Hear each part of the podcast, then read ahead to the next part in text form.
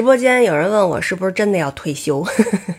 呃，对呀，我感觉我这个因为工作的太早了，嗯，我的第一份工作呢是在幼儿园的时候录那个小喇叭节目，就是那个。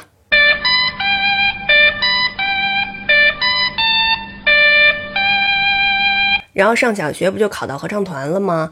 嗯，我所有的节假日，包括周六周日，都是排练、录音、演出这样度过的。比如说像中小学生的这个呃音乐课的有声教材，就是你们上音乐课的时候听那个呃磁带或者光盘啊，有给你们示范了唱歌的话，那 就是对，就是我们录的。每次我们录音吧，差不多都得到夜里十一二点，然后那大巴车一个一个的把我们送回家嘛。每次送到我的时候，差不多都是最后一个。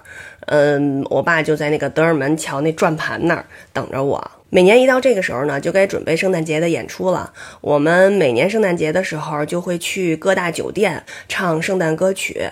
那时候演出啊，没有什么报酬，但是再辛苦呢，自己也觉得特别开心，因为喜欢呢。从大学毕业，我就一直当导演。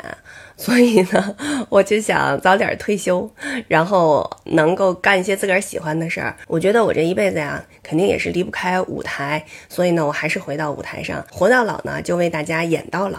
相信以后大家也会在很多很多的场合看到我的表演。我也希望，无论在哪儿看到我，你们都一如既往的支持和鼓励我。